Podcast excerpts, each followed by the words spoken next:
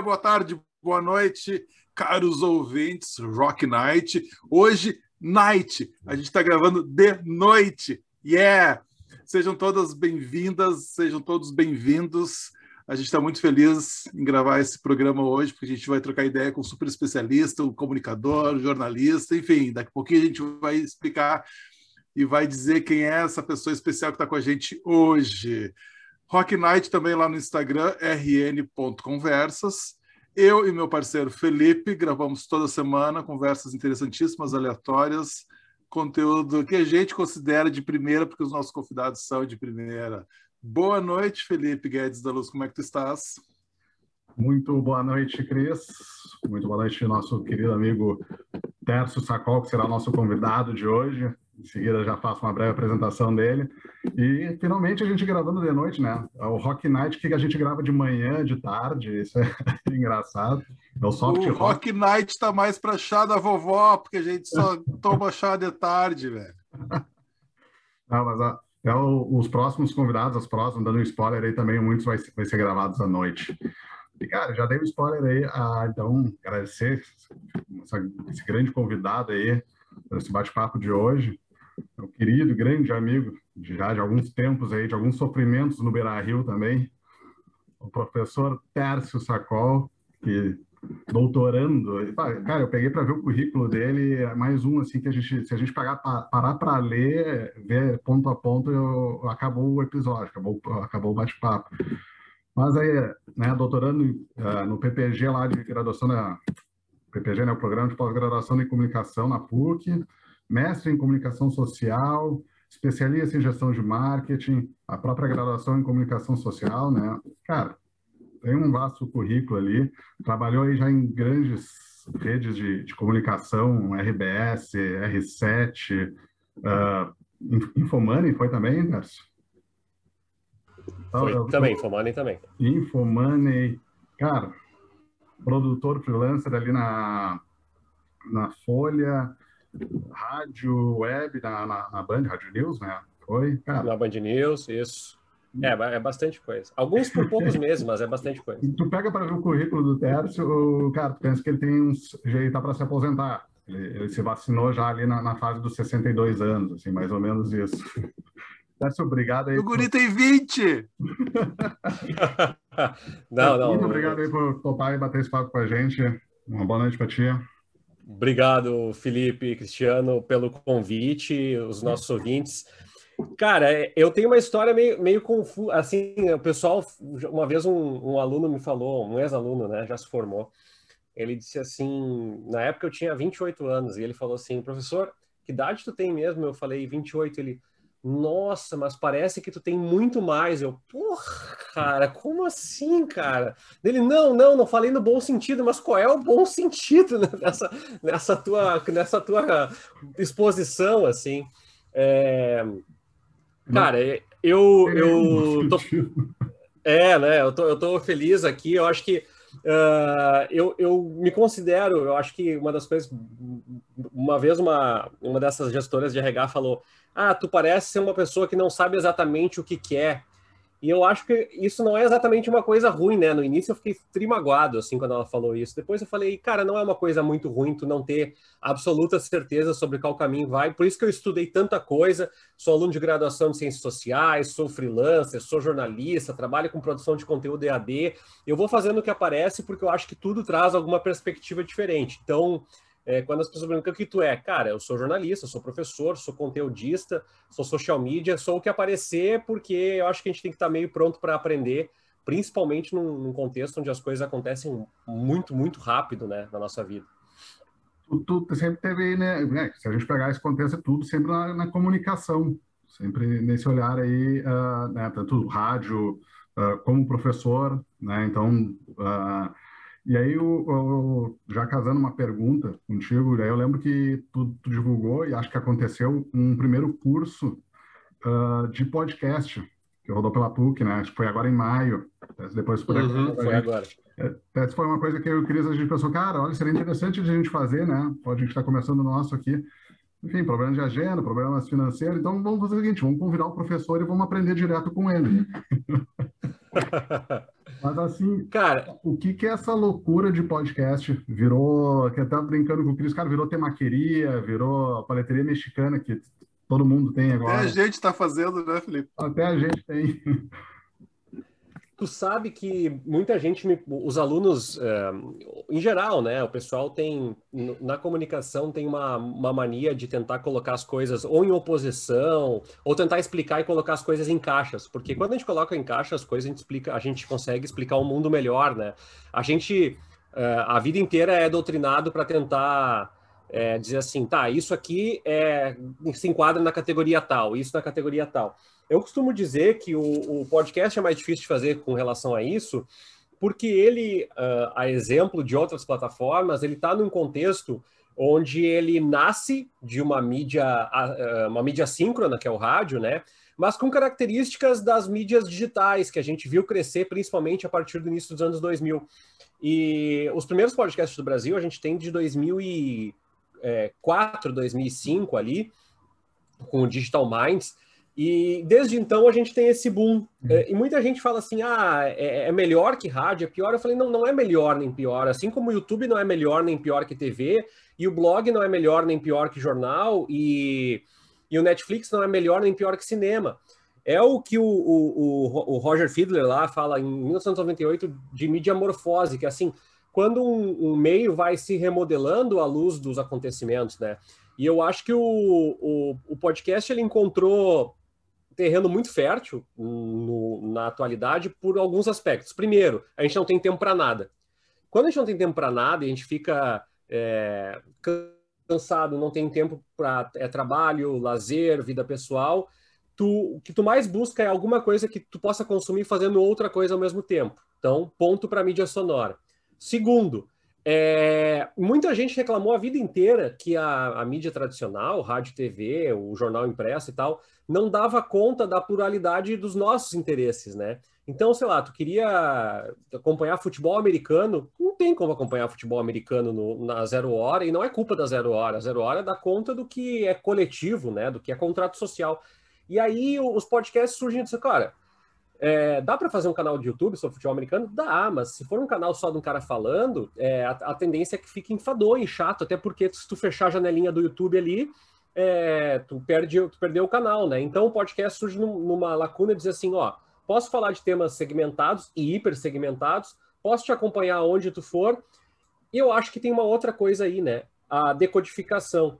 Quando a gente fala de linguagem visual ou quando a gente fala de texto, a gente fala com. Tem uma pesquisa aí mostrando, não sei quantos por cento, mais de 80%, se não me engano, dos brasileiros têm um problema de analfabetismo funcional. Isso é muito grave porque significa que a linguagem escrita, muitas vezes, ela não é assimilada da maneira que a gente espera. E o podcast tem mais isso, né? Tu não precisa de mais que um elemento para trazer, então, tu soma todos esses efeitos, tu pega e olha o crescimento na casa de um bilhão de dólares nos Estados Unidos movimentando, não sei quantos mil podcasts, aí tu, vem, tu tem a Spotify apostando fortíssimo no Brasil, a Deezer na parceria com a Globoplay, a Aurelo, é, é, que está passando a financiar uh, audição de podcasts, e aí tu olha e diz assim, cara, isso é sério. E aí tem gente que diz assim, não, mas eu ouvi um que não é sério. Bom, tu pode assistir uma série do Netflix que não é séria, nem por isso né, o, as pessoas deixam de achar que série pode ser uma coisa séria. Então eu acho que como a plataforma ainda está engatinhando, está caminhando, está tá conversando, sabe? Muita gente ainda não, não entende, porque não coube naquela caixinha que a gente quer colocar, sabe? Ah, TV é melhor que cinema. O rádio sofreu isso lá, sei lá, nos anos uh, 50, quando surgiu a TV Tupi, então assim, agora o rádio é isso. E aí o rádio vai lá e começa a segmentar e botar música e não sei o quê. Aí o rádio é outra coisa. Acho que o podcast é isso, tá? Nesse caminho aí que os anos 50 mostrou pro rádio, o podcast está conquistando as próprias linguagens, os próprios formatos, os próprios jeitos de escutar, e é por isso que tá bombando tanto, né? Por isso que tá alcançando tanta gente também. Tu sabes que em 2016 ou 2017, um amigão meu dizia assim: pô, eu só ouço podcast.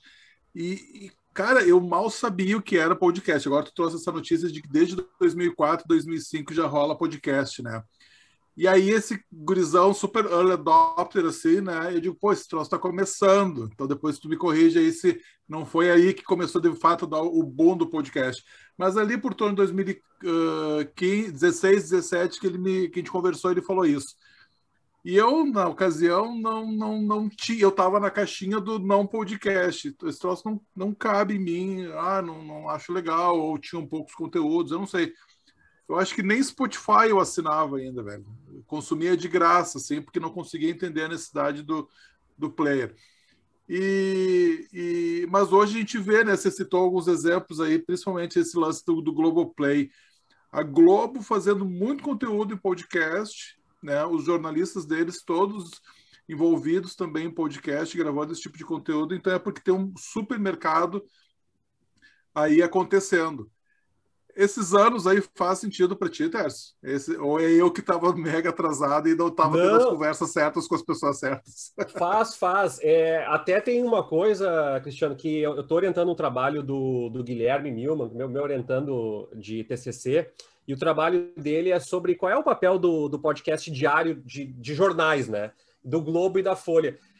E, cara, uma das coisas que a gente está discutindo nesse trabalho, pô, o trabalho já está com 120 páginas, o guri não acaba nunca, né? Um abração pro, pro Guilherme. É, e a gente estava discutindo isso e, e uma das coisas que a gente conclui é que a diferença do, de plataformas como streaming e de outras tecnologias que muitas vezes começa com o grande, né? O rádio, tu nunca. É, eu costumo dizer para os alunos de introdução, agora áudio jornalismo, ah, eu quero ter uma rádio. Cara, amigo, ou tu é milionário, ou tu é filho de político, ou tu tem uma igreja no teu nome, porque não tem como tu ah, botar milhões ali e construir uma rádio do nada. Tu precisa de uma concessão pública, negociação, aprovação, antena. O podcast não, né? O, até o canal do YouTube tu precisa pelo menos uma estrutura de uma câmera, de edição de som e tal. E por que que vem de 2015, 16, 17 para cá com essa força toda? Porque é quando as pessoas é, que não são independentes, elas começam a olhar e dizer assim, peraí, e isso é, um, é, uma dinâmica, e eu nem estou entrando em sociologia aqui, mas é uma dinâmica do próprio capitalismo, né? De se apropriar de linguagens e processos quando tu percebe, eu não vou jogar fichas em coisas que eventualmente não possam me trazer a economia da atenção. E aí começa grandes marcas, Globo, Folha, Estadão, é, só para pegar o o, espaço jornalístico, mas marcas de empresas também, né? Magazine Luiza, que encampou um podcast agora recentemente, é, o Buscofen, que teve o seu próprio podcast corporativo. Então, assim, tu começa a olhar e diz assim, não, dá para chegar em mais gente com isso, Bradesco, Itaú. E aí, à medida que essas empresas vão entrando, vai arregalando o olho do cara do lado e diz assim, opa, se o Bradesco tá botando dinheiro aí, talvez tenha alguma coisa que eu não tenha visto. Então eu vou botar ou dinheiro, ou atenção, ou tempo, ou energia. E aí eu concordo contigo, Cristiano. Aí vem um atrás do outro, sabe? Aí entra um player que nem o Spotify e diz assim: pô, o Spotify tá botando tanta energia. Aí o Deezer vai lá, mas eu também vou botar bastante energia. Tá, mas o Deezer tá. E aí é um, um sabe, aquela bola de neve positiva, né, pra, pra mídia. E aí começa a entrar dinheiro. Então, coisa que se tu pegasse um, um, um podcaster lá, pegar o Escriba Café, que é um podcast antigo de contação de histórias e tal que o cara tinha que achar nicho de nicho de nicho para achar patrocinador, até o BTG Pactual anunciando no assunto hoje da Globo, porque BTG Pactual está na TV tanto quanto está no podcast, a ponto da revista Piauí ter muito menos leitura na revista do que o Foro de Teresina, que é o podcast da revista, ter de audição. Então, é, a gente começa a achar essa, essa sinergia, assim, muito a partir das grandes marcas e do dinheiro, né? Então, assim, vem a visibilidade, vem a atenção. Opa, também quero atenção, também quero visibilidade. Então, vou entrar aí. Eu acho que um processo puxou o outro nessa, nesse caminho aí, né? Mas, assim, ó, pegar esse mundo do podcast, é, eu acredito muito que ele também deu esse boom muito em função da pandemia. O que, que tu vê? Mas assim... eu acho que ele já é de antes, Felipe. Ele pode ter dado, não sei, não tenho números, né? Mas. É, uma, impre... é uma impressão totalmente minha, assim, de que ele deu um boom muito em função da pandemia, de consumo de conteúdo. Uh, e aí eu penso assim, tá, e quando, entre aspas, normalizar, vai, uh, vai ficar os, os grandes ali, os que são sobreviventes, vai dar uma queda grande aí, porque realmente tem muita gente fazendo podcast Ou não, tende realmente a crescer, porque realmente tem grandes players que viram aí que, que não é de agora da pandemia, é de antes que já está tendo esse crescimento. Tu sabe, Felipe, que foi. Eu, eu fui atrás de dados. No Brasil, a gente tem pouco dado. Eu costumo brincar com, com alunos e colegas que tu quer ganhar dinheiro, faz mapeamento e pesquisa de podcast, porque ninguém faz no Brasil. Mas nos Estados Unidos, os caras, bom, né, fazem, sei lá, pesquisa, cada semana tu tem dado de publicidade, audiência, dinheiro, métrica e tal. E foi o contrário. Em abril do ano passado, eu não vou me lembrar qual é o instituto de pesquisa, mostrou que despencou a audiência dos podcasts. E eu falei, mas o que, que é isso? Aí eu fui olhar o que, que acontece. O que aconteceu em abril? Para nós e para os americanos, principalmente, né? Porque não foi uniforme no globo inteiro. O podcast, é, ele, assim como o rádio, ele é uma mídia muito que acompanha rotinas, né? O que aconteceu com a nossa rotina em março e abril? Ela foi decapitada no meio, do, tiraram a cabeça da nossa rotina e disseram: tá, te ferra aí, amigo, boa sorte. Não tem mais ônibus, não tem mais corridinha no parque, não tem mais cafezinho no não sei o quê. Cara, e, e aí eu comecei a ler o troço e, e faz muito sentido. Porque quando é que eu ouvia meus podcasts? Pegando o T11 para ir para a universidade, tomando meu café, depois do almoço, voltando para casa para passear com os cachorros. E eu falei, nossa, por isso que eu diminuí tanto. E aí o que, que eles perceberam? Que despencou em algumas plataformas, que nem o iTunes, chegou a despencar 30%, 40% a, a audição de podcast em abril. Depois teve uma curva ascendente, que aí bate com o que tu está falando. Mas aí entra muito no cara que está em casa e diz assim: por que, que eu não faço também um podcast sobre o teu assunto? Porque daí tu começa a pensar em maneiras de atingir o teu público que não envolvam eventos síncronos, que não envolvam é, palestra, que não envolvam. Porque esse é um mercado que está afetado até agora, né? Fortemente. Uhum. Então, as duas coisas eu acho que são verdade. Primeiro, despencou. Uma das coisas que eu tenho dito eh, quando eu dou aula sobre o assunto é que é, ficou mais difícil. Tu tem razão, ficou mais difícil ter atenção. Para o cara que é um, sei lá, um gamer e grava um podcast hoje, ele tem o azar de ter começado hoje. Porque se ele tivesse feito o mesmo podcast em 2014, a chance dele bombar é muito maior com o mesmo produto, porque tinha menos gente, porque, né? Eu vou pegar um exemplo para vocês, o xadrez verbal, que não estou falando que é falta de qualidade, pelo contrário. Xadrez verbal é um podcast que às vezes tem 4, 5 horas de duração, e as pessoas dizem assim, não tem audiência. Às vezes ele tem 300 mil downloads por semana. Por quê? Porque o xadrez verbal é bem produzido, é roteirizado, é feito, é renderizado, bem trilhado, mas principalmente, em grande parte, por um aspecto que é o seguinte: quando o xadrez verbal nasceu, tinha pouquíssimo conteúdo sobre política internacional em podcast. Então, assim, hoje, se nós três nos reunimos para fazer um podcast de política internacional, a gente já está atravessado por no mínimo uns 10 que já falam do assunto.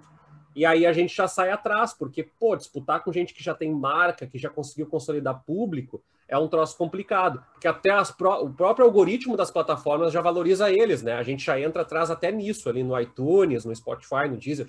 Então, eu acho que tem as duas coisas. Primeiro, a pandemia mudou e revelou que os hábitos são muito importantes, porque os hábitos de rotina eles demoraram para ser assimilados. E segundo, que muita gente viu no podcast, assim como viu no vídeo e no Zoom, na palestra é, síncrona online e tal, o jeito de alçar as pessoas. Só que eu tenho dúvida se isso vai durar, sabe? Eu tenho dúvida se quando o cara tiver que voltar a pegar ônibus e ter uma rotina mais frenética, é, porque é isso, gravar toda semana, editar, botar nos agregadores não é tão tranquilo assim. Então eu acho que tem esses dois fenômenos assim. Tu tem o fenômeno de gente que descobriu, ah, vou fazer, vai acontecer, e preguiça, que foi a mesma bolha dos blogs lá nos anos início dos anos 2000, para quem tem um, um, uma idade aí que já está se vacinando, né?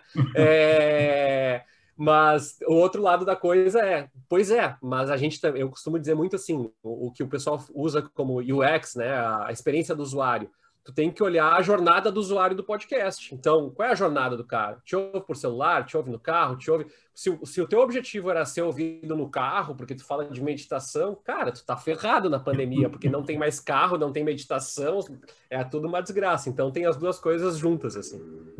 Tu sabe que eu é, ouço podcast lavando a louça. E eu até descobri o grupo no Facebook que, que eu me identifiquei que chama Terapia, né? Terapia, Terapia. Então eu tenho a minha pia eu lavo louça e ouço podcasts, podcast de temas que me interessam muito.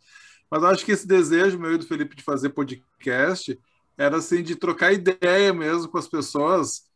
Uh, a gente não tem nenhum interesse comercial, né, Tércio? Nosso interesse é puramente trocar ideia mesmo e talvez tenha sido a nossa uh, como é que se diz nosso nosso bote salva-vidas, nosso colete salva-vidas em meio a essa pandemia, porque a gente precisava muito conversar com as pessoas. Inclusive o que originou o Rock Night é um grupo maior de amigos e amigas que a gente se reunia todo domingo de noite para trocar ideia. E aí alguém disse assim, pô, a gente podia gravar essa história toda, porque ficou muito legal esse papo, olha que conteúdo incrível. E as pessoas, as pessoas, de modo geral, são pessoas incríveis e têm histórias para contar. E aí a gente continuou a desenrolar esse, esse papo e a gente já está em quase 40 episódios, né, Felipe? Isso, quase 40 episódios. Semanais e a gente faz porque se diverte. Alô, patrocinadores, tá? Mas, de novo, um, um, tesão muito grande por rádio, principalmente. Eu sou um, um, ouvinte de rádio e é nesses horários que tu falaste aí, voltando do trabalho, no carro, e aí daqui a pouco comecei a ouvir também podcast no mesmo horário. Então eu me dividi entre essas coisas. Até hoje, quando eu, eu vou ter que, eh, tipo, uma vez por semana, eu preciso usar o carro, ou duas, ou a cada duas semanas no máximo, me dá uma alegria porque eu ligo o rádio. Saudades dos meus locutores, né? Eu ligo o rádio. E, e, brincadeira, tenho casa, volta e meia, ligo ele também. Mas eu, eu, curto muito, eu acho que tem muito a ver com esses hábitos aí. Agora, o, uma outra coisa que derivou, me corrija se estiver errado, é o tal do Clubhouse, velho. Também tem tudo a ver com, com podcast, com, com, com. Só que é um papo síncrono, né? Não é assíncrono. É diferente. Mas virou febre também, na é verdade. Verdade. É, o Twitter está fazendo uma experiência muito parecida com o Clubhouse agora, tanto é, é, é, engraçado que essas plataformas é, não é o manda quem tem a melhor ideia, é manda quem tem mais dinheiro para reproduzir a ideia, né? Twitter foi lá e falou, cara, que Clubhouse, o que? Olha a base de, de usuários que eu tenho, vou fazer, vou fazer melhor. Uh, o último dado que eu tinha do Clubhouse é que ele tinha despencado em mais de 40% de um mês para o outro de, de audiência, depois que o Twitter colocou a mesma ferramenta lá, assim. Mesmo com a entrada do Android? Ou isso mesmo foi antes? com a entrada do Android. Mesmo com a entrada do Android. É, o, que me, o que me remete à, à discussão de que, cara, um, o que o Clubhouse faz é basicamente anali é, é, é, fazer uma coisa que a gente perdeu um pouco de mão, e aí sim eu tenho dúvidas sobre a permanência no pós-pandemia, né? As pessoas com isolamento, com falta de reunião, com universidade uh, com aulas remotas, com ensino uh, remoto emergencial, vamos promover conversa. Vamos promover conversa. E vamos promover conversa sem que tenha uma, um grande complexo, assim, para que pessoas possam entrar ali na conversa, no diálogo. É, eu fiz uma conta, acompanhei umas conversas, uns diálogos, achei interessante. Eu só tenho dúvida do quanto é isso, né? O quanto é a jornada do usuário atual. Se as pessoas vão continuar conversando por ali à medida que elas voltarem a ter socialização e puderem conversar no postinho na frente de casa e outra coisa, sem muito receio. Eu acho que surge, tem um caminho interessante ali por ser mídia sonora, né? Mas ao mesmo tempo, esses dias alguém me perguntou Tá, e, e o podcast em vídeo, para ti é podcast também? Eu falei, não, não é que não é podcast, quem sou eu, né? Não tenho, não me deram o, o ministério dos podcasts para que eu possa bater o martelo em quem é, quem não é. Mas assim, é, uma das coisas mais bacanas que se consolidou desse 2004 para cá é que o podcast pode ser ouvido de forma assíncrona com uma plataforma sonora sem que tu especifique isso, né? E daqui a pouco tu começa a fazer vídeo e dizer assim, ó, ah, para quem está nos assistindo tal coisa, eu acho que daí tu migra para uma outra linguagem. Então eu acho que a pandemia nos ajudou a descobrir, primeiro, que a gente é, uh, por mais que a rede social diga que não, às vezes, né, que a gente é um bicho de sociabilidade, de, de contato, de conversa, de diálogo. E o Clubhouse pegou e falou, cara, olha assim, ó, as pessoas se tweetam, se agridem, né? Eu, eu, minha rede social preferida é o Twitter, apesar de ser estressante e tal. Então, tu, as pessoas se agridem no Twitter e, e se, se vendem muito no LinkedIn e no Instagram e, e, e trocam figurinhas de família no, no Facebook. Mas e, e, a conversa? E o sentimento da voz? E, e aí eles fizeram uma coisa que parecia muito óbvia isso. Então, eu acho que caminha, mas ao mesmo tempo reforça um pouco a qualidade do podcast, porque é o que eu sempre falo, né? A diferença do, do, do, do conteúdo em podcast para qualquer conteúdo que tu. Às vezes tem, tem rádio aqui em Porto Alegre, inclusive, que, que pega um programa do ar, grava e põe no. e lá e fala assim: escute o nosso podcast. E, eu, e aí eu sou bah, bem chato, se me derem o Ministério dos Podcasts, eu vou dizer que isso não é podcast. Que é o cara que pega um programa de rádio, assim, e diz assim: ah, veja o nosso podcast. Filho, isso não é um podcast, isso é uma rádio pasteurizada que tu colocou e botou o nome de podcast, porque rádio é feito de forma síncrona, né? Tu pensa no cara que está se deslocando, tu dá a hora da temperatura, tu põe uma musiquinha, tu faz não sei o quê. E o podcast é outra coisa. O podcast é isso que estão falando, é uma conversa para dialogar com aqueles ouvintes, ou naquela semana, ou naquele mês, ou naquele bimestre, ou naquele período e que normalmente tem um processo de edição, nem que seja só para limpar o ruído, nem que seja só para botar uma trilhazinha. Então, tu tem uma preparação para entregar aquilo. Então, eu acho que tem um espaço para conversa é, espontânea lá no, no Clubhouse, no Twitter, tem um espaço para o rádio síncrono, tem um espaço para o podcast, porque elas comunicam em diferentes uh, momentos, né, em diferentes contextos também. Tu, tu, trouxe o exemplo do xadrez verbal, né? Produzido, trilhado, editado. Eu me dei uma vergonha agora, né? Não tem noção. Né? Porque a gente não faz nada disso. Como não? Nosso tema trilha. Não, desculpa, eu, eu tô. É, desculpa, eu tô sendo injusto com o nosso Felipe produtor. Mas assim, ele produz, ele edita, ele joga nas plataformas, tudo aquilo que tu falou antes, que é super difícil e xarope de fazer. Chata, é. Não é difícil, chato, né? O Felipe faz com super maestria difícil. e eu agradeço, meu amor. Mas de fato, assim, a gente discute muito isso, né, Felipe? Do quanto a gente pode deve colocar umas trilhas no meio, criar programetes dentro do né, uh, momento, não sei o que lá, né? Enfim, eu acho que a, a gente tem que utilizar da criatividade para poder criar isso aí. Mas dá um trabalho legal assim também, né? De, de produzir melhor e, e, fazer as coisas roteirizadas, assim. Mas acho que é sabe, é bem, Cristiano, que, que, que a, minha, a minha psicóloga fala que o ótimo é, é o, o, bom é inimigo do ótimo, né? Então, Sim. assim é... Eu tenho um projeto meu de podcast que, que é narrativo, que fala. Eu sou jornalista na área de economia, né? Que, que é narrativo sobre economia, tem uma visão um pouquinho mais heterodoxa de economia e tal. Cara, eu tô com ele há dois anos parado na gaveta, porque ele é ótimo, mas ele é um projeto, ele não foi pro ar. Ele é ótimo, tá? Na minha cabeça, ele vai ser premiado e vai bombar internacionalmente. Só que assim, ó, ele é ótimo, ele não é bom. E eu, eu acho que, é, pegando um pouco do, do, do, chavão lá, né? Eu, eu, eu tenho uma ex-aluna, Isabela Pesce, que ela é produtora de podcast, editora e tal, faz redação e faz gravação, transformou o quarto num estúdio e tal. E é uma guria super talentosa, que eu tenho muito orgulho de ser colega, e a gente estava conversando isso esses dias. Cara, tu tem que saber o que, que tu tem de bom. Se o teu bom é a conversa, se o teu bom é o roteiro, se o teu bom é o convidado, se o teu bom é a trilha, sei lá, faz. Agora, o que o que a gente às vezes eu costumo dizer para os alunos assim, cara, às vezes a gente tem uma disciplina, até no, no novo currículo ela desaparece, mas no currículo antigo de podcast, jornalístico, e às vezes o pessoal fica encantado e faz umas coisas muito gigantescamente boas e fala, ah, professor, mas daí a gente se formou e daí não tem o estúdio da PUC, não tem o técnico, não tem o não sei o quê. E eu falei, cara, faz, faz, porque é, o problema é que a gente fica colocando, e a gente aí literalmente sou eu, tá? A, a gente fica colocando assim, pois é, mas legal se ele tivesse um quadro, se tivesse, pô, imagina se a gente tivesse é, mais de um convidado e aí não sei o quê, e a gente pudesse fazer esse tipo. É, seria lindo. Eu acho que vocês não podem tirar isso do horizonte. Agora, vai fazendo. E vai chegando lá, porque o xadrez verbal 2, 3 lá, ele não é nem perto do que ele era, era, nem perto do que ele é hoje. Então eu acho que às vezes essa coisa do a gente idealizar o, a, o pacote, a gente não entrega o produto, né? E o nosso produto, no caso aqui, é um podcast bem amarrado, uma conversa, um diálogo, uma narrativa, uma contação de histórias e aí depois tu vai andando conforme as, as, as ferramentas que tem no, na administração, a gente fala core business, né? Eu falo, ah, bom, qual é o core business do teu podcast? Cara, é a pauta. Beleza, então toca ficha. Se o microfone não é a melhor coisa do mundo, se tem, que nem eu tenho agora uma moto passando aqui do lado, cara, paciência. É...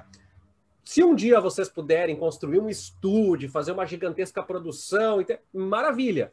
Mas até lá a gente faz do jeito que dá para fazer, porque pior que não faz, do que fazer, é, é, fazer que nem eu, deixa na gaveta, é não fazer. Né? Ah, deixa aqui na gaveta, vai, ele é perfeito, vai ter um produtor. Tá, filho, e quando é que vai ter o produtor?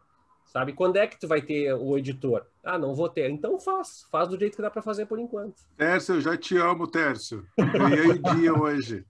Aí, Felipe, seguimos na nossa jornada aí de podcasters, amadores. É porque o Terce, o Terce não Mas ouviu... isso é tudo do sonho de ser radialista, viu? Eu já declarei isso aqui em outros, em outros programas, né? Eu adoro, né? E até a gente fez uma brincadeira, né? Lembra dos programas? Ah, deve ter ainda né? no, no FM, em algum horário da madrugada, o Rock Night, né? E tocava musiquinha romântica para você, namorado, namorado apaixonado, se liga nesse som que vai só para você. E pior é aqueles que traduziam a letra da música ainda, né? Pô, aquilo, aquilo era legal, né? não era legal, não. Só que não. O, eu lembro que ele, acho que já deu até um pouquinho da resposta, vou perguntar igual, que eu lembro que quando tu lanç, vocês lançaram ali o curso pela PUC, né, de, de podcast, que era é, do projeto, a distribuição, e aí eu lembro que eu comentei, tipo, ah, não, eu tô com um podcast também, que a gente está fazendo do jeito que dá, muito nesse, cara, a gente tá fazendo. Uh, e aí, então, assim, é, o pessoal está começando o podcast esperando ser um flow, né, que, que hoje é os que estão bombando. E que daí ele entra muito nessa linha que eu também tenho essa discussão, de ser um podcast ou não, porque na verdade ele é um. É um uh, fazem pelo YouTube ou pela Twitch ali, que depois pega o áudio e joga para as plataformas. O uh, que, que tu vê, né? Que hoje ali também os caras fazem esses programas que é duas, três horas. Esses dias eu vi um que. Não, não vi, na verdade, vi que tem o, a duração, um cara que fez um de oito horas, por exemplo, que era inteligência limitada. Mas os caras estão montando uma estrutura, quase todo mundo ali. Surgiu vários agora nessa mesma linha que vem lá do, do americano, lá, que até esqueci o nome. O... Pois é, eu acho que na ausência de um nome, os caras chamam de podcast. É... Porque, porque ele, é um, ele é um grande Godzilla, e não é pejorativamente assim, mas ele é um grande Godzilla porque, cara, tu já tem uma marca, tu tem. Pô, o Flow tem um estúdio, tem uns microfones que, pô, muito foda, o troço que a gente vai trabalhar, trabalhar, trabalhar, trabalhar e vai parcelar ainda em 12 vezes se comprar, sabe, um dia. Então, assim, é, é outra, eu acho que é outra coisa. É, e eu tenho uma restrição, Felipe, que, que eu costumo dizer que a conversa solta, ela não é um problema para o podcast. Eu até tá, eu, eu, eu fui convidado por um, um podcast de, de, duas amigas jornalistas, que é o Quase Sem Pauta, e eu falei um pouco sobre podcast essa semana, mandei uns áudios e tal, e elas estão tentando fazer esse incremento.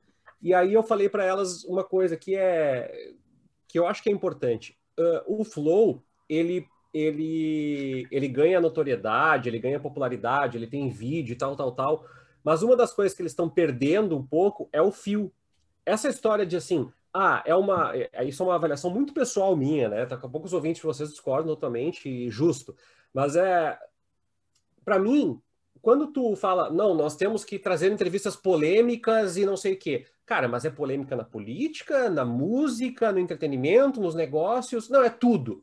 Cara, tudo é nada, né? Se tu não tem uma proposta, pelo menos de dizer assim, ó, não, é uma entrevista para ser um perfil pessoal de amigos nossos. Beleza, eu acho que é justo. É uma entrevista onde a gente fala de coisas que estão acontecendo em Porto Alegre. Beleza também. Não acho que tu tenha que dizer assim, tem que ser um podcast sobre é, marketing de conteúdo nas empresas de TI da região metropolitana. Não, não precisa ser um troço desse jeito.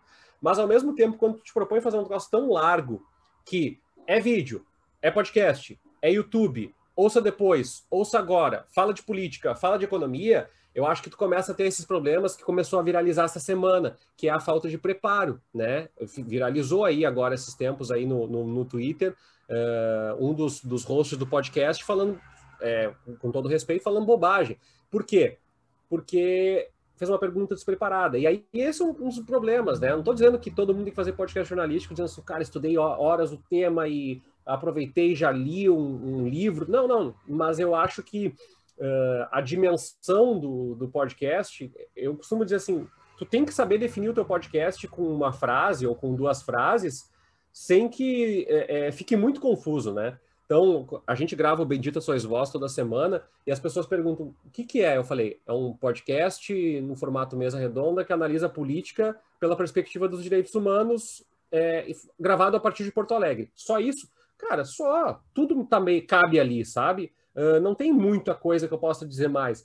E eu acho que quando daqui a pouco a gente está tentando, forçando muito a mão pela marca, pela visibilidade. Eu costumo dizer assim, a visibilidade ela é bacana quando ela é resultado de um produto, não quando ela é a meta exclusiva. Porque assim, é, quando ela é a meta exclusiva, tu faz de qualquer coisa para alcançar aquela visibilidade. E daqui a pouco vocês estão com o Rock Night aqui, vocês, pá, teve um programa que bombou muito que foi, sei lá, com, com Leandro Carnal, tá? Vocês conseguem Leandro Carnal, trazem aqui e bombou muito. E aí vocês viram a chave e dizem assim, cara, quem sabe em vez de chamar amigos e conhecidos nossos que têm histórias legais ou assuntos bacanas na área de negócio para falar, a gente começa a chamar gurus e coach quântico agora para falar. E aí vocês viram a chave e o Rock Night não é mais o que vocês queriam que fosse. Vocês podem até achar, mas eu acho que perdem o fio, porque daí vocês vão perseguir tanto a visibilidade que a marca, o produto, a lógica que vocês construíram se perde no meio do caminho. Então não é nem criticar o Flow e os outros que surgiram nesse meio do caminho, eu só tenho um pouco de, sabe, tipo, cara, dá um, um passo depois o outro, não é um problema ter vídeo, podcast, mas eu acho que a, a produzir para áudio não é a mesma coisa que produzir para vídeo. E, e, eu costumo dizer isso, ah, vale para rádio e vale para podcast também. Uhum falou do, do Voz aí, né? Ah, que aí a gente estava comentando antes no, nos bastidores aí, que vocês. Aí, tá, eu vi sobre uma premiação e tu já disse que, na verdade, já eram uns três prêmios, né? Que foi um deles aí, que eu acho que o mais recente, que é o Prêmio Honda de Jornalismo sobre Trânsito Seguro. Cara, o que, que é o Voz? Ah, e que outros prêmios aí que eles já ganharam? Vocês já ganharam? A, a, o, o Voz, uh, eu e a Georgia, a Georgia foi apresentadora da Gaúcha, e aí ela dava aula comigo na PUC durante um ano, e a gente ficou amigo, e, e ela é casada com um ex-colega meu de trabalho, que é o Kleber Grabowska, e aí, cara, uma coisa puxa outra, outra puxa outra, e a Georgia em 2017 criou o Voz, tinha, voltava na época de mestrado, doutorado em, em Sociologia, agora em Ciência Política, não lembro, e ela falou: ah, ele é um podcast de, de experiências em jornalismo. Vai ter colunista e tal. E muita coisa a gente já foi e voltou no Voz, tá? Já teve, depois esteve, depois não sei o quê. Mas uma das coisas que a gente queria era um podcast no formato mais ou menos do que é o, o Foro de Teresina, no formato do que é uh, outros podcasts de, de mesa redonda, vira casacas e tal. E a gente começou a gravar. E um, outros podcasts surgiram, nós temos hoje na casa outros podcasts, o Todo Dia 8, que fala sobre mulheres que, que são protagonistas ao longo da história, que é todo narrativo, costuradinho, com trilha e tal, que é Todo Dia 8, lançado, né? Por isso o nome, Todo Dia 8, 8 Dia Internacional da Mulher. E, e o que, que aconteceu? O Voz hoje é um repositório para uh, conteúdos jornalísticos, só que assim, todos nós, a Georgia é freelancer, é, de locução, também tem a, o próprio voz, faz outras coisas. Eu dou aula, sou freelancer de conteudista. A Flávia Cunha é produtora cultural. O Igor Natucci é repórter do Jornal do Comércio, também é freelancer em outras, outras atividades jornalísticas. Então, ninguém se dedica exclusivamente ao voz, até porque a gente não, não tem um, um, um modelo de negócio que alavanque o, o, o verba uh, mensal, né? E aí a gente aproveitou e tornou isso, em vez de ser uma coisa ruim, dizer, pô, cara, que. A gente falou assim, cara, vamos fazer no nosso timing coisas que a gente gostaria de fazer e que não dá para fazer. Às vezes é complicado, a gente não tem tempo, não tem recurso, não tem paciência, não tem vontade, não tem ânimo. Mas o Bendita Sois Vós, que é esse podcast que a gente faz toda semana, a gente começou a dar umas viradas e dizer assim, cara, e, e se a gente falasse de coisas que a gente se é, gostaria de ter falado quando era jornalista de rádio, de, de jornal, de TV e tal? Eu falei, ah, podemos. E eu até estava falando com a Georgia aqui antes de, de entrar no programa com vocês. A gente, entre rankings, assim, entre ser finalista e ganhar primeiro, segundo lugar, uh, hoje o Voz, entre matérias de áudio e matérias de texto, a gente já ganhou o Prêmio Ministério Público do Trabalho, dois prêmios do Ministério Público do Rio Grande do Sul, dois prêmios, um segundo lugar da Associação Rio Grandense de Imprensa e uma menção honrosa, um prêmio do C6 Bank, o prêmio Honda agora de jornalismo, segurança no trânsito e o prêmio da ADPERIX, Associação uh, dos Delegados de Polícia do Rio Grande do Sul, que foi em texto também. E a gente tem se permitido experimentar formatos, linguagens. Como é que foi esse negócio do Honda? Eu falei com a Jorge, com o Igor e com a Flávia, e falei, olha só, E se nas nossas férias, que era em fevereiro, as minhas férias da PUC, a gente fizesse uns podcasts mais curtinhos, não fizesse esse formato mesa redonda e falasse um pouco de públicos que estão estão se ferrando na pandemia e a gente fala tanto de médico enfermeiro, graças a Deus, é, obrigado a todos os médicos e enfermeiros, quem estiver nos ouvindo, obrigado por todo o serviço. Mas assim, tem tanta gente ferrada nessa pandemia que não ganhou holofote no Jornal Nacional, sabe? E a gente começou a falar assim, pô, tem professor com saúde mental ferrada, tem. E aí eu falei, gurizada, a gente é meio hipócrita, né? Porque a gente pede Uber Eats, a gente pede iFood e tal, esse pessoal tá se ferrando legal na pandemia. Vamos fazer um programa sobre eles. E a gente fez em fevereiro. Acho que deu uns cinco dias depois, eu falei, Georgia, tem um prêmio de jornalismo que fala de moto. Nosso episódio não é exatamente sobre moto e tal, mas também fala de moto. E a gente fala sobre é, é, é, o Brasil que sobrevive de moto e tal, que é o nosso episódio. Calhou de ele ter mais ou menos o tempo do prêmio, a gente tinha ouvido bastante gente bacana pro, pro, pro podcast e a gente escreveu. Mas é isso, a gente tem uma filosofia que é a seguinte: a gente pode escrever material em prêmio, não tem problema nenhum. O que a gente não pode é abandonar a essência do Voz. O Voz é um portal de experimental de jornalismo com fundamentos em política e direitos humanos. Então, assim, a gente ganhou o prêmio C6 Bank de educação financeira com um prêmio sobre violência patrimonial, com uma reportagem sobre violência patrimonial. É... E assim, cara, eu até vou parar minha conversa aqui para vocês para dizer assim, ó, é... É... A, a, o título da matéria, quando a gente falou assim, ó, vamos, será que a gente escreve isso? Será que vai dar certo? E e, cara, não só deu certo, como nos alavancou, rendeu um, um prêmio, um dinheiro para o portal naquela época. Eu já digo para vocês, na época, o, o trabalho uh, online, a matéria online foi uh, o título da reportagem. Ele disse que me mataria, que eu era uma vagabunda e interesseira. Esse foi o título da reportagem, cara. A gente escreveu uma matéria com esse nome num prêmio de um banco do C6 Bank, assim. Inclusive, sou correntista da minha, da minha MEI lá. Então, assim, jamais a gente pensava que a gente ia poder concorrer, sei lá, com o Infomoney, com a Folha e ganhar um troço desse. Mas a nossa abordagem, ela não fugiu do que a gente é de verdade, assim, de coração. E a gente ganhou. Às vezes a gente escreve as coisas, a gente escreveu outra no C6 esse ano, que foi sobre como é que, como é que vive quem ganha auxílio emergencial, e o C6 achou que, cara, né? Não, não, não é isso que a gente quer mais. Tá bom, mas é o que a gente quer. Se se encaixar, e no caso da Honda, a gente fez esse pessoal assim, pô, quem é entregador, e não só de comida, entregador de livro, entregador de não sei o quê, pô, tá se ferrando na pandemia. E a gente descobriu nos relatos que esse pessoal não está se ferrando na pandemia, esse pessoal está se ferrando há muito tempo, né? Com falta de estrutura, com falta de sinalização, com salário, com precarização de trabalho, com, de, com desprezo das plataformas, e a gente fez o material e ganhou o prêmio agora, essa semana até saiu no, no portal Jornalistas e Companhia, foi um pouco essa história do prêmio. Então a gente continua produzindo ao nosso timing, assim, a nossa realidade. Se couber no prêmio, maravilha. Se não couber, ou se o prêmio achar que, cara, não é, vocês fizeram uma coisa e tal, mas o que a gente queria esses dias, alguém falou: ah, por que, que vocês não escrevem no prêmio? Era um prêmio também sobre motocicleta, acho que da Abraciclo. Só que eles queriam o um incentivo ao uso de, de, de, moto e bicicletas. Eu falei, cara, não tem nada a ver com a gente. É, desculpa. Assim, a gente, Você vai matéria... contra o que a gente está escrevendo aqui. É, a gente não está falando para a galera dizer assim, pessoal, good vibes, comprem bicicletas, né? Sou muito fã, inclusive, mas assim, não é essa pegada do, do, do negócio. Então, se, se a gente falar um dia sobre precarização e, e, e pessoal que está andando de bike para complementar a renda e tal, pode ser que a gente faça um trabalho a ponto de escrever num troço desse. Mas se não, a gente deixa os grandões, o G1, a Folha, o Estadão, o UOL, que fazem matéria de tudo, inclusive disso, para escreverem nas, nessas premiações aí. Eu gostei dessa, desse, desse, desse, desse, dessa reportagem, desse material que vocês produziram, que foi premiado, porque aí a gente já vai pular de um lugar para o outro, né? Deixa eu trazer aqui uma, uma, uma frase do Michel Alcoforado, que é um antropólogo. Ele fala muito das vidas em stand-by. Né? Que, que, que é isso? Sempre uh, esse, motorista, esse motorista de aplicativo, motorista não, também o motorista de aplicativo, mas o entregador, eles estão sempre em prontidão, né? não importa a hora, aguardando a próxima chamada.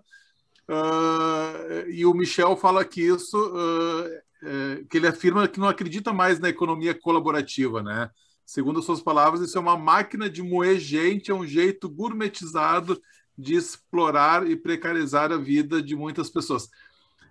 É, e eu adoro esse, esse conceito que ele traz, né? Vidas em stand-by, que de fato o todo fica lá esperando a próxima chamada, e aí você tem que ficar muito tempo para ganhar um pouquinho de dinheiro.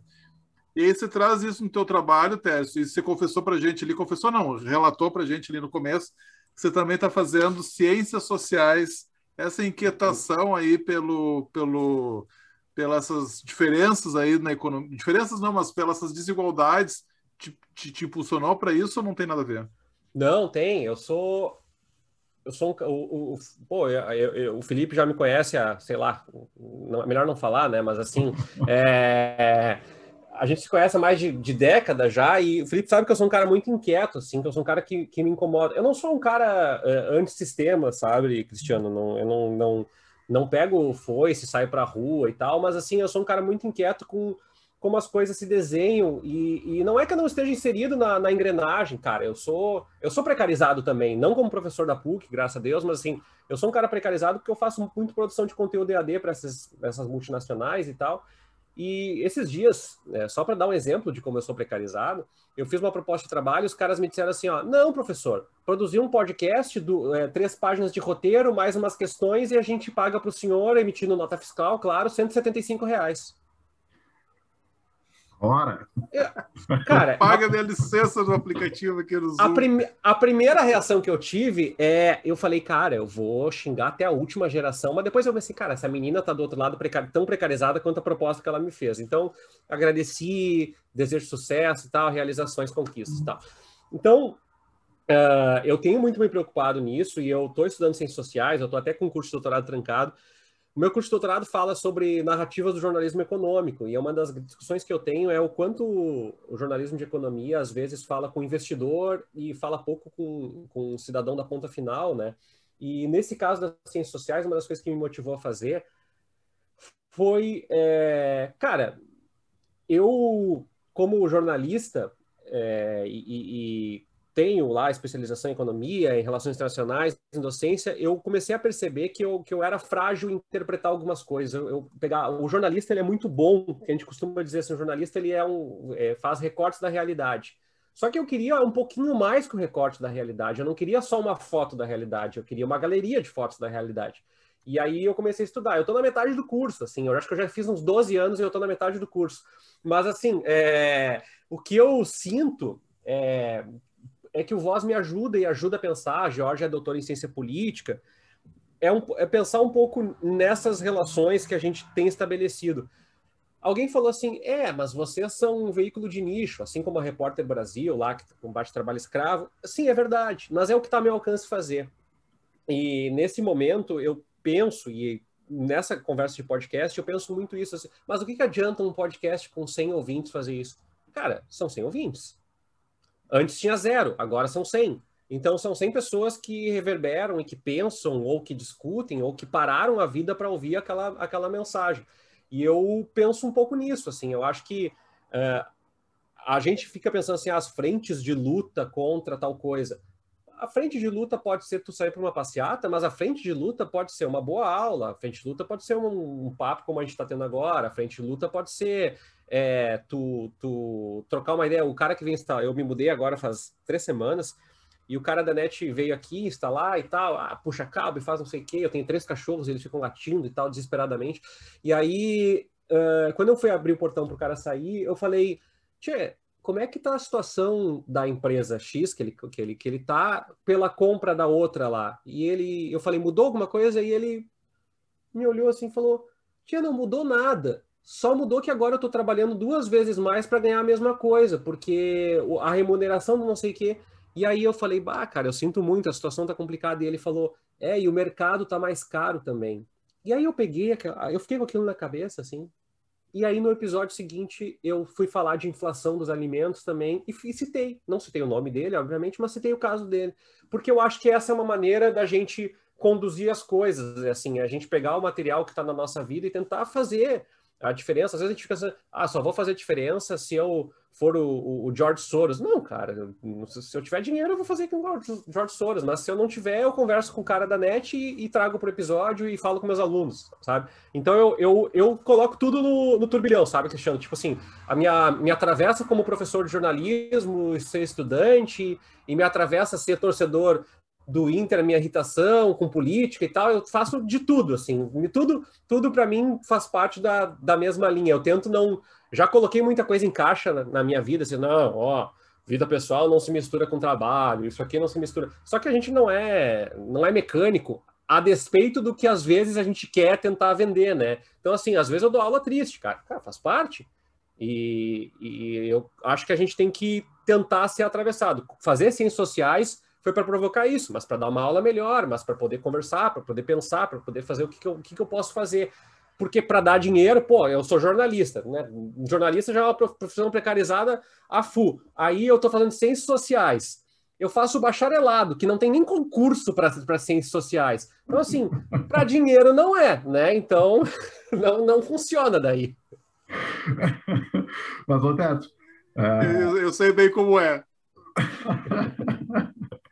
tu, tu, uh, tu tá dando aula, né? Já faz um bom tempo até na, na, na escola de jornalismo na, na, na, PUC.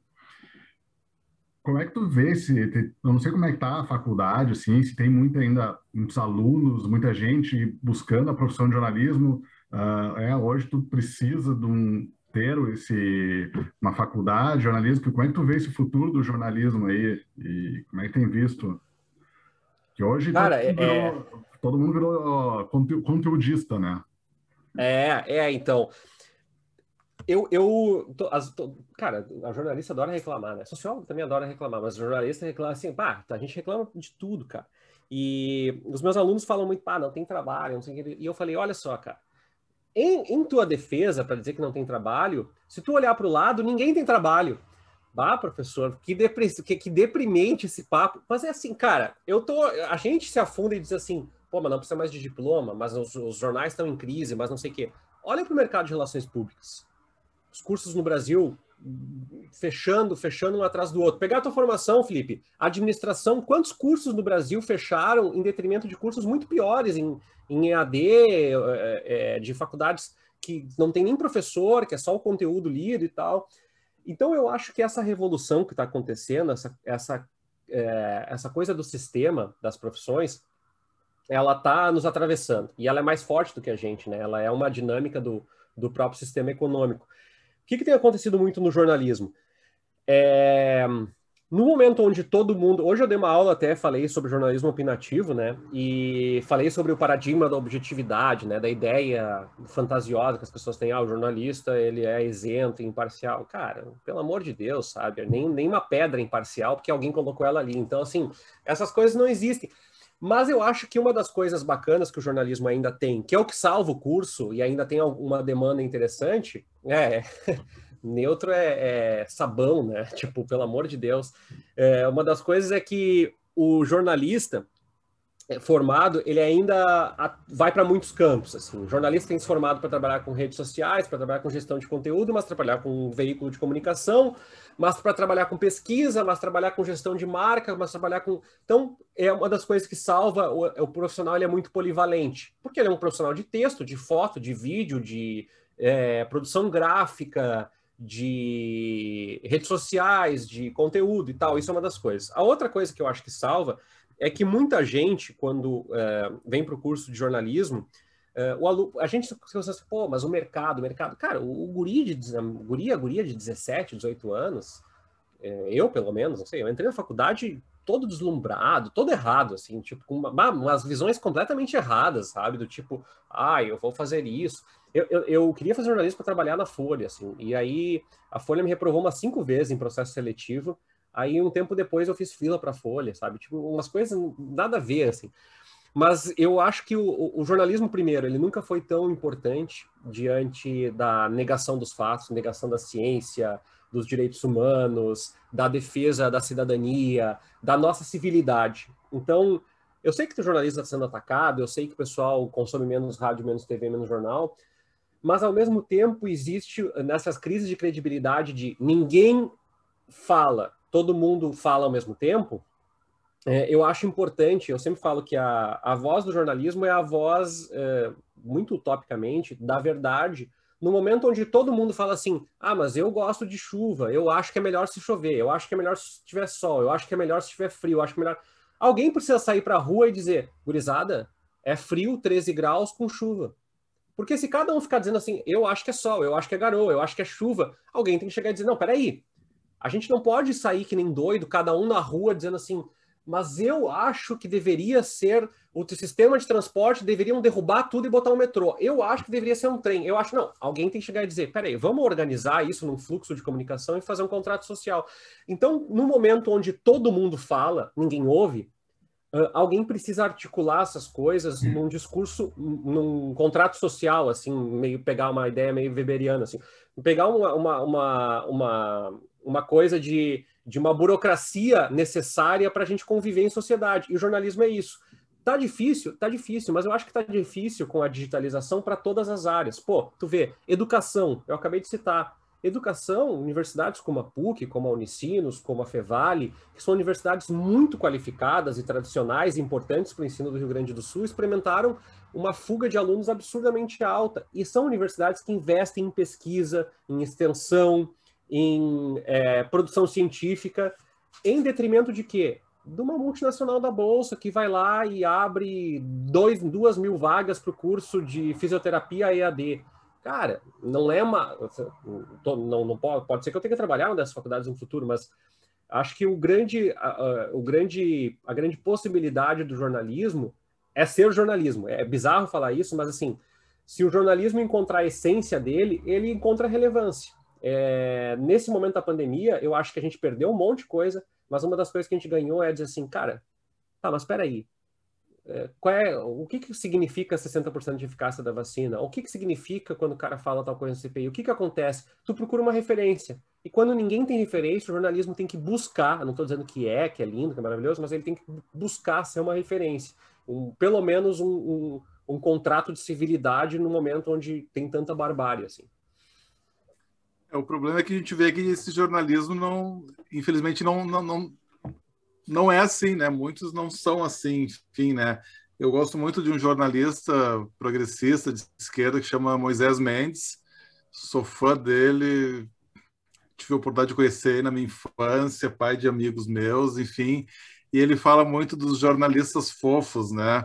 Uhum. Vou citar aqui, vou citar aqui um texto dele, né? Os jornalistas fofos gostam de fazer firulas com o passado para trazer suas reflexões para o presente. O fofo adora líderes, de, o fofo adora líderes de massa, mas só os da Wikipedia. Uh, e aqui no final ele traz assim: o fofo irá comover meio mundo com sua ladainha, mas não conseguirá aplacar as inquietações da própria consciência. Os jornalistas fofos sabem o que são e que papel cumprem no jornalismo. São, não, não vou dizer o que são. Enfim, adoro Moisés Mendes uh, e adoro o jornalismo dele, enfim, e, e, e eu escrevi aqui no, no, chat, né, neutro ou detergente, né, acho que é, não existe neutralidade em lugar nenhum, a gente debate muito isso nas ciências sociais também, neutralidade das ciências sociais, todos os aspectos da vida humana a gente tem que se posicionar de alguma forma, né? Ficar em cima do muro é que é, é ruim.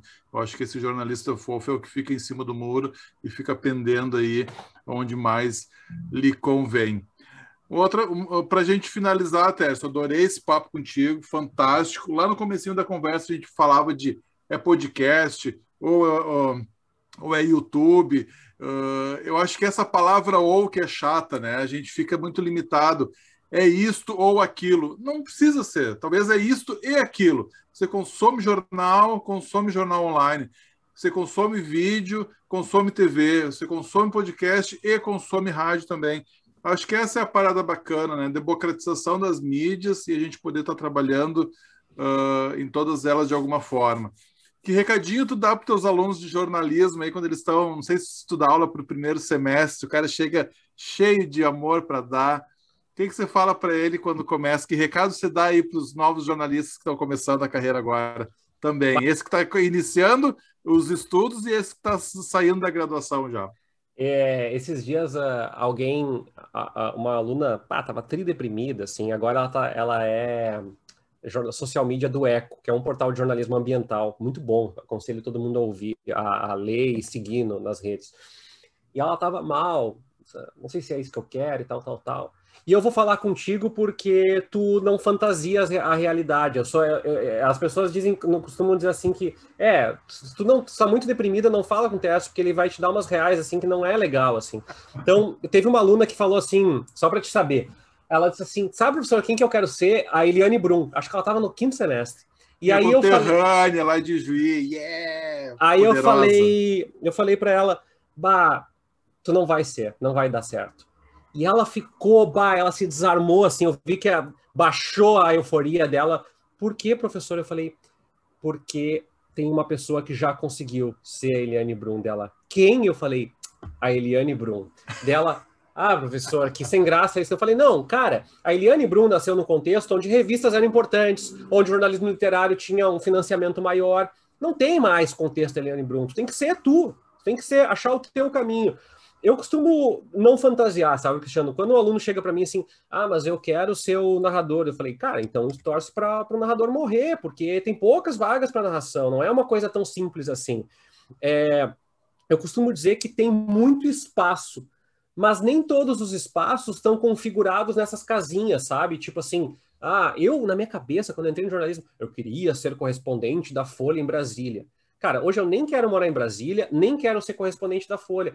Então, assim, uh, eu acho que a gente se doutrina muito na nossa vida, às vezes, ah, eu quero trabalhar em tal empresa, e não eu quero trabalhar com tal coisa.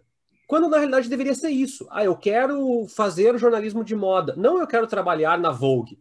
Não estou dizendo que não é, nem, nem sei como é que é trabalhar na Vogue, nem sei se tem Vogue, não sei, não sei de nada disso. Eu só estou dando esse exemplo porque a minha ideia para o cara que quer fazer jornalismo é, cara, se tu acredita numa ideia, num projeto, num trabalho, vai atrás dessa é, realização, dessa iniciativa, desse processo. É, eu jamais pensei em trabalhar com jornalismo para direitos humanos e sobre política. Hoje eu tenho, eu trabalho com isso. Ah, mas tu não é remunerado. Tudo bem, mas eu trabalho com isso também. Uh, não é no Congresso em Foco? Não, não é, cara. Não é na CNN? Não, não é.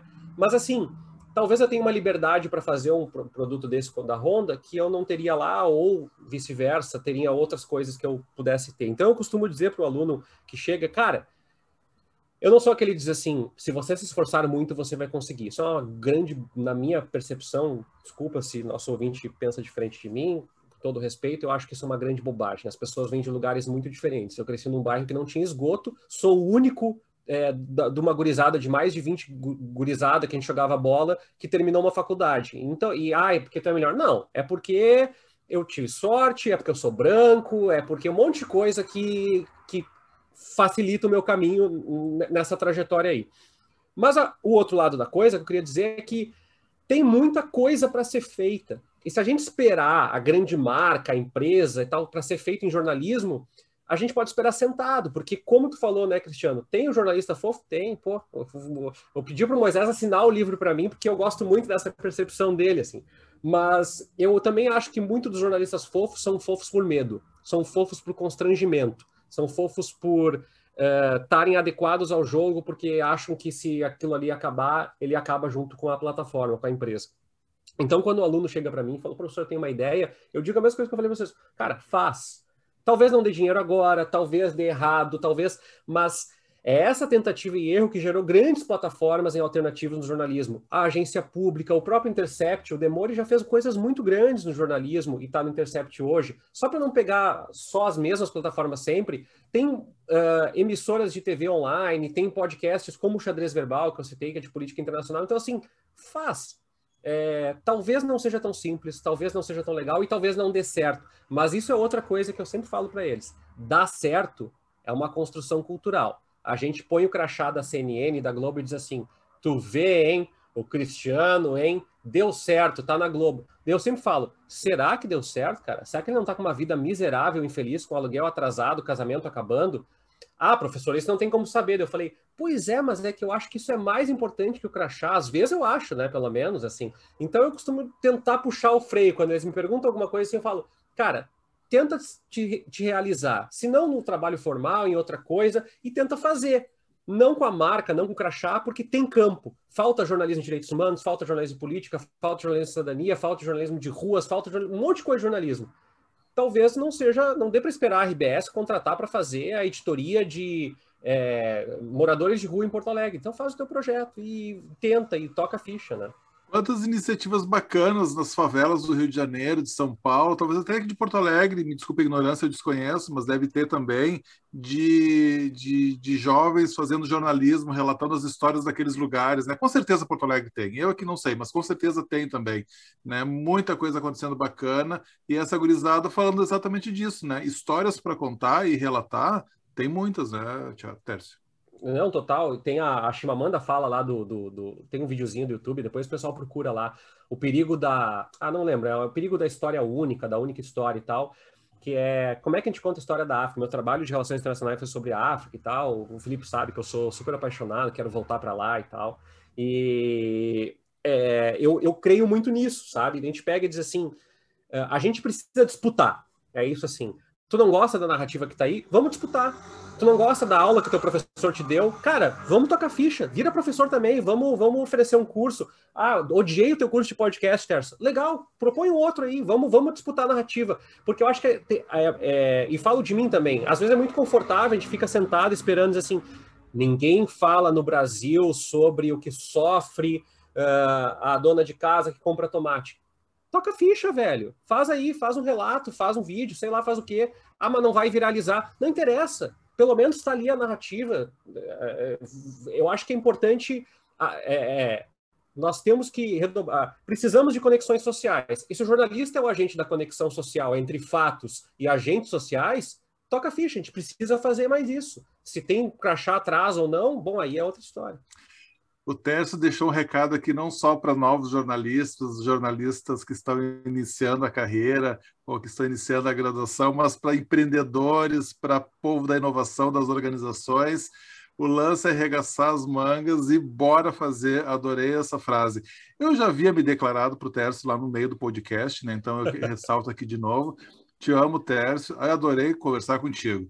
Apesar dessa conversa descontraída, hoje é 11 de junho, para você nos, que está nos ouvindo no futuro, a gente está vivendo uma pandemia. 485 mil pessoas mortas no Brasil essa semana. A gente vai chegar tranquilo, rapidinho, a 500 mil mortes no Brasil. Então, a gente não está bem. Infelizmente, a gente não está nada bem. A gente tenta esconder e segue a vida da forma que dá. Tércio Sacol, uma honra, gratidão poder te, ter te conhecido. Felipe, meu produtor, roteirizador, trilhador do nosso podcast Rock Night, Conversas Aleatórias lá no Instagram, rn.conversas. Obrigado, ouvintes. Obrigado, Felipe. Muito obrigado, senhoras e senhores. Tércio, muito obrigado aí pela conversa, pela aula, né, para a gente aí, uh, por todas as dicas também de podcast. Uh, cara, muito bom. Bom, saudade de conversar contigo. Obrigado, Valeu, amigos. Valeu e nos encontramos mais adiante.